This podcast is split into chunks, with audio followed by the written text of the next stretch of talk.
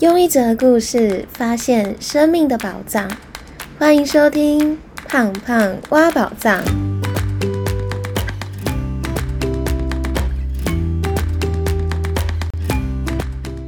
Hello，我是胖胖。不晓得大家有没有曾经失恋到行尸走肉，或者是一直经历一种走不出分手的伤痛当中？最近因为有网友在我的 IG 问答问我怎么走出失恋的悲伤。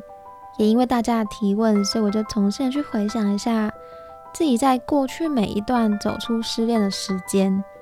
然后我就发现，哎，最长只有大概三个礼拜。那最近一次的失恋呢，只有两个小时，我就让自己放下，还有走出来。那因为每一段感情所卡关的、所难过、在意的点都不一样，所以也帮助我在每一次失恋的时候，也都有不一样的觉醒想法。而当自己觉醒的时候，其实很快的就可以从这个悲伤当中走出来。所以我今天想用过去的失恋的经验和大家分享，疗愈失恋悲伤的三个觉醒想法。那第一个想法就是和悲伤好好共处，好好享受失恋。因为对我来说，我觉得失恋就是一种失去，也是一种死亡。就算再怎么样的和平分手，都还是会因为未来的生活已经失去了一个曾经在你生命里非常非常重要的人，而因此感到非常伤心，还有非常失落。所以我在失恋的时候，其实不会特别的要求自己一定要马上的不伤心、不能哭，要马上的振作，从悲伤走出来。我反而会先选择让自己和悲伤好好的共处。然后享受这一次的失恋。如果失恋是一场人生的重要体验，那下一次恋爱可能就遇到对的人，我这辈子可能就没有办法再失恋了。那既然是最后一次失恋的机会，不如就好好的体验，好好的享受，好好的让自己悲伤。而当我开始选择和悲伤共处，还有转换失恋这样的一个想法的时候，我就发现，最后我真的哭到不行的时候，情绪真的释放完的时候，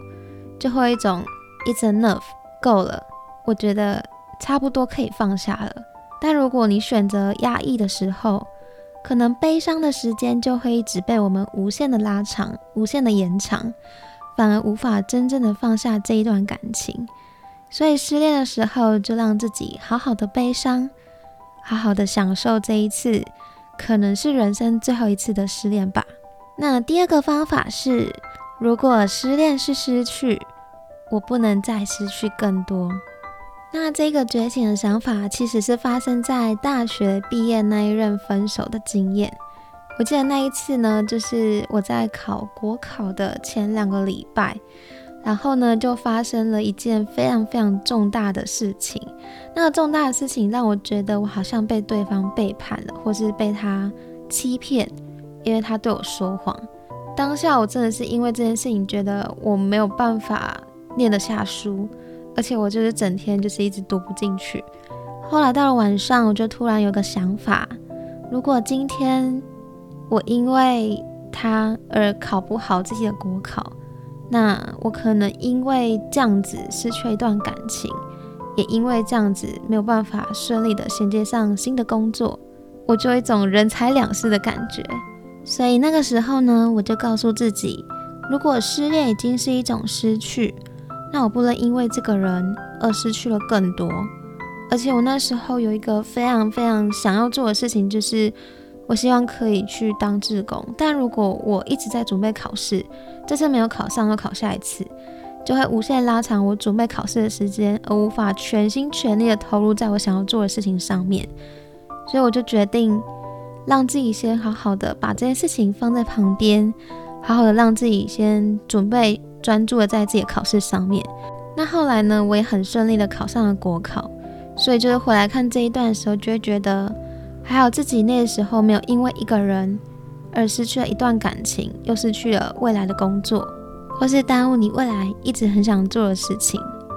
那后来呢，在考完试之后，我就决定要把这件事情好好的提起，然后好好去面对。所以后来我就提了分手。但这次的分手算是我伤心最久的一次。后来我就决定做一件事情，那就是把自己的格局放大，把重心不再放在一个人身上，而去做一件自己觉得很有价值的事情，让自己的格局放大。所以那个时候，当我这样想的时候，我就也蛮幸运的，因为我就获得了一个机会，可以去国外当国际志工。后来我就让自己一个人到国外去住了两个月。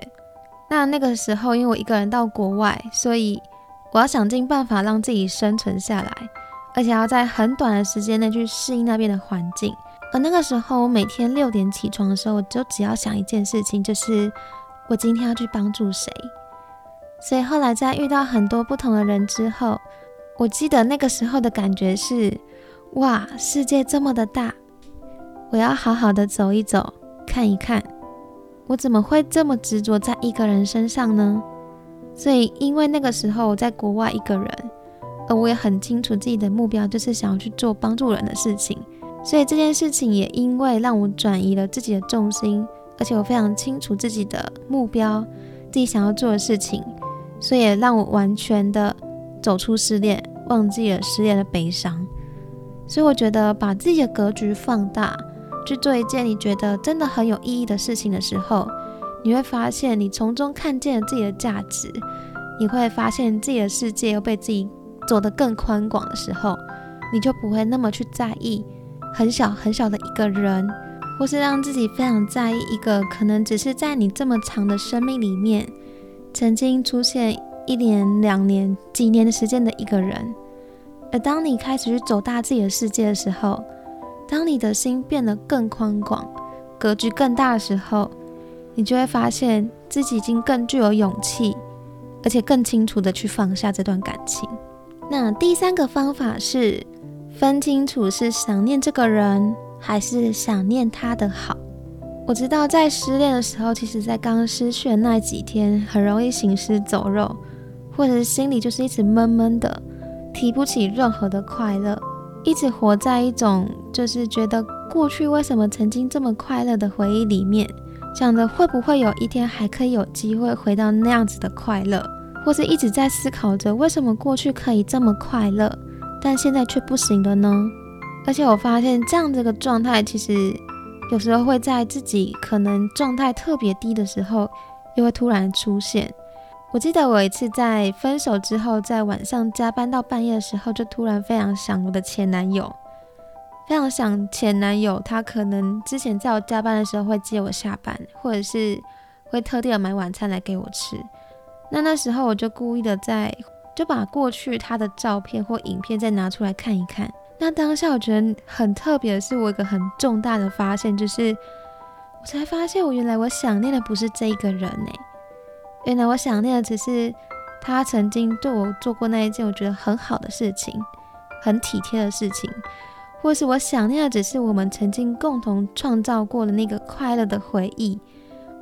我想念的并不是这个人，而是那个快乐。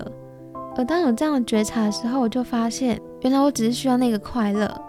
那这样这样的快乐或是这样的回忆是可以被创造的，只是刚好过去创造回忆的人是跟这个人。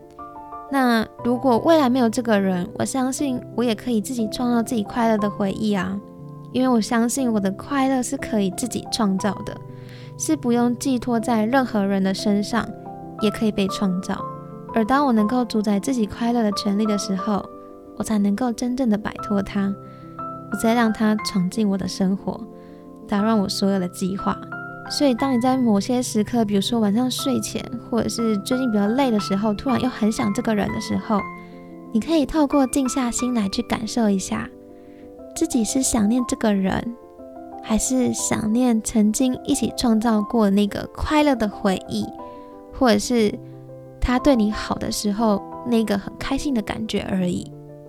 那这个时候呢，我就会特别在做一件事情，就是我会让自己去开始想象一下自己未来的想要的对象、想要的生活。那接着想象我已经拥有了这样的一个对象，和我一起过着我想要的快乐的生活。所以我就把它写下来。那写下来的时候，你就会发现，当我用着未来的自己、未来快乐生活的自己看待现在自己正在失恋的当下。我就会发现自己很容易让自己跳脱出来。因为当你把时间轴拉长的时候，你就会发现，当下正在发生的这个失去，只是你在几十年的生命当中一个很小很小很小，可能小到微不足道，要拿放大镜才看得到的一个失去。所以，当你能够这样时间轴拉长去看待自己当下这个失去的时候，就有机会告诉自己，不要为了几亿分之一的人而占据了人生大部分的不快乐。那很快的，因为对未来生活的想象，所以让自己有机会去帮助自己，知道自己要怎么让自己变好。而且你会很清楚知道你未来想要走的那个方向，你想要走去哪里，你想要遇见什么样的人。而当你正在往自己想要的方向迈进的时候，自然而然你就会在这个路上遇见那一个真正的、美好的、契合的那一个适合你的对象。广告一下，胖胖挖宝藏有 IG 哦，喜欢看文字版本的朋友，可以从资讯栏当中找到胖胖挖宝藏的 IG。另外，也欢迎大家到 IG 和我留言分享您听完的心得，让您的回馈可以变成正向的循环。如果你有想听的主题，我在 IG 精选线动设定一个许愿池，欢迎大家到 IG 留言告诉我哦。好啦，那今天的分享就到这里。我觉得走出失恋是一个历程。失恋的时候，我不会让自己不能伤心、不能哭，我会让自己好好的享受失恋。因为未来如果遇见那个对的人，或许就没有机会失恋了。祝福大家都能在失去当中学会疼惜自己，更清楚自己的想要，而且在任何时刻你需要的时候。都有人和你相依相爱相伴。最后帮大家做重点整理。那今天分享我从失恋当中走出来的三个觉醒的想法。第一个想法是和悲伤好好共处，好好享受失恋。如果失恋是一场人生的体验，那下次恋爱如果就遇到对的人，我这辈子可能就没有办法再失恋了。那既然是最后一次失恋的机会，不如就好好的体验，好好的享受，好好的让自己悲伤。第二个觉醒的想法是，如果失恋是一种失去，我不能让自己再失去更多。当我把时间轴拉长去看待现在正在经历的事情，那当下的失去只是时间轴里很小很小的事情，然后把自己的格局再放大。去做一件比起一个人更多、更有价值的事情，让自己格局放大，心也会因此更加宽广，让自己不再一直执着在这一个人身上。那第三个觉醒的想法是，透过静下心来去感受一下，自己是想念这个人，还是想念的是回忆，还有那个快乐。过去的快乐回忆可以创造，那现在和未来肯定也可以。我的快乐是可以自己创造的，不用寄托在任何人的身上，也可以被创造。而当我能够主宰自己快乐的权利的时候，我才能够真正的摆脱它，不再让它闯进我的生活，打乱我的计划。如果你喜欢今天的分享，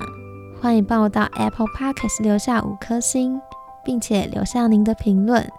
让更多人可以听见这个节目。也让您的回馈可以成为正向的循环，帮助到更多的人。也欢迎你截图这一集的内容到 IG 线动 tag 我，让我知道您听完的收获。最后，我想要告诉你，虽然改变的路途遥远，但希望我们都不要忘记自己为什么出发。祝福我们都能在行动的路上发现自己生命的宝藏。我们下集见喽！拜拜。